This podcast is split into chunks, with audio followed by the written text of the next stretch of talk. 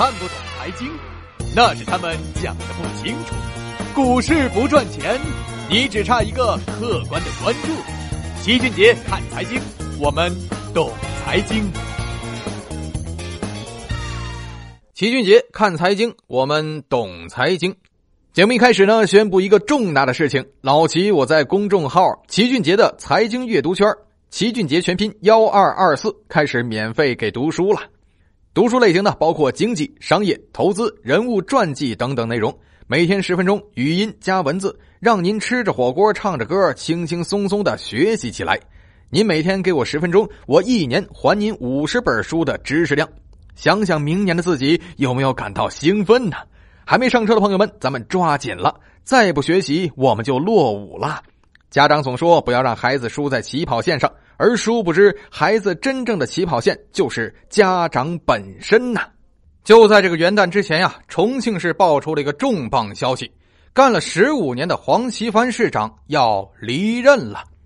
这一下呀，很多的小伙伴们都不淡定了。要知道，金融市长并非是浪得虚名啊。黄奇帆在任一方，确实造福了重庆的百姓。连续三年，重庆都是全国 GDP 第一，但是在重庆的房价却均价只有不到七千元。虽然重庆人民自认为收入不高，没办法跟北上深比，但是从白领们的收入统计来看，重庆收入保守估计也能达到北上深的一半多，甚至是三分之二。但是重庆的房价却只有北上深的八分之一。不得不说呀，这是当今经济中的一个奇迹呀！而且这个奇迹竟然是如此的不和谐。那么问题就来了：重庆的低房价结果跟黄奇帆市长个人有没有关系呢？这个当然有关系，否则在同样的货币政策、同样的财政政策下，不可能出现截然不同的结果呀。那么黄奇帆做了哪些事情呢？这恐怕就是重庆的地票制度了。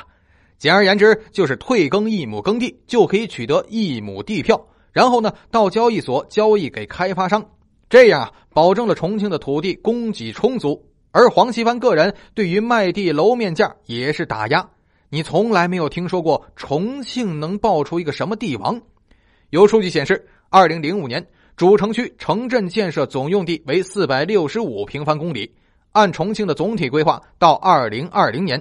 城镇建设总用地将达到八百六十五平方公里，十五年的时间将新增四百平方公里的城镇建设用地，几乎呀是再扩了一个重庆。而从地价和房价的比值来看呢，重庆仅为一比三，土地溢价不到百分之六，而其他地方的溢价都是百分之三十起步的。所以呢，重庆的做法跟很多城市五地西售形成了一个鲜明对比。如果说其他的地方是压缩土地供给赚取土地溢价，那么重庆呢就是加大土地供给以量补价。从数据上来看呀，重庆土地的出让金也没比其他城市少收多少啊。大量的土地供给，而且是廉价土地供给，让重庆造了太多的房子。二零一六年，重庆十个月卖出了四千七百二十五万平米。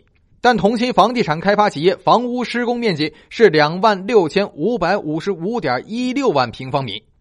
我呢没有找到最新的重庆库存数据，但是呢，根据戴德梁行的判断，重庆市场跟三线城市差不多，去库存呢是楼市的主要任务，估计这库存不会少的。这样的结果呀，有人欢乐有人愁。在重庆，老百姓差不多一个工作人口一个月的收入就能买一平米的房子。一个家庭呢，一个月能买两平米，一百平米的房价收入比只有五年。换句话说，重庆居民五年时间就能买套房子，而在核心区这个数据也不超过十年。但是在北上深是多少呢？大概是三十年呐。所以呢，幸福感是完全不同啊。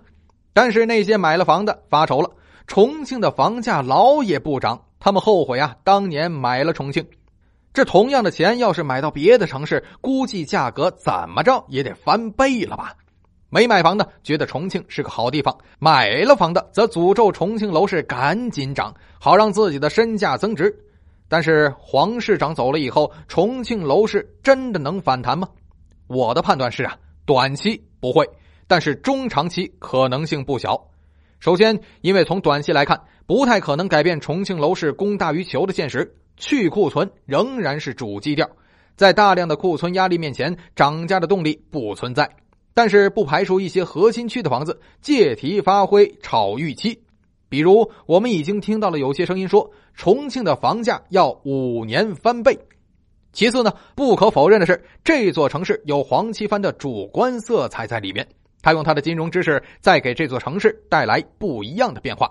而黄奇帆走了，他的政策被继承多少，这个不好说。但是从全国那么多的城市来看，大部分领导都是不懂金融的，所以从长期看，重庆回归平庸是个大概率事件。那么这些土地的供给以及土地溢价低的问题，很可能就要向合理的方面逐渐回归。所以紧盯着土地价格吧，继任领导能继承多少黄奇帆的思路，完全会体现在土地价格上。什么时候重庆的土地溢价上来了，也出地王了？那么重庆也就离涨价不远了。第三，重庆房价这些年下来确实被低估了。从房价收入比这个数据来看，重庆房价跟世界水平比都不高，明显是低于了全国的平均水平。所以，要么全国降下来，否则重庆涨上去也是大概率事件。最后表明立场：现在重庆被视为了全国房价的异类。但是，也许重庆才是正常的，而全国的房价才是异类。赶上了一个好领导不容易啊！重庆这么多年以来一直低房价发展策略，所以大家的居民幸福感很强，几乎很少听到重庆的朋友谈论房价、抱怨房价的。重庆的发展呢，刚刚冲上快车道，虽然现在居民收入还比较低，只在全国排中游。但是如果按照既定的路线发展，估计很快就能迎头赶上。但是我不愿意看到的是，收入上涨，房价上涨更快。重庆人民有钱了，但却最后变得更穷了。最后呢，就像北上深的居民一样的痛苦。而在我的心里呢，其实还有一个邪恶的念头，连我自己都鄙视啊，那就是也不排斥重庆的房价涨上来。因为那样就会让我们十分的清楚，到底为什么全国房价那么高了。所以从这个角度来看，重庆又是一只小白鼠啊！这只小白鼠可能会给我们揭露一个真相，那就是房价泡沫十有八九是因为地方炒高土地、五地惜售。所以呢，让我们拭目以待，看结果吧。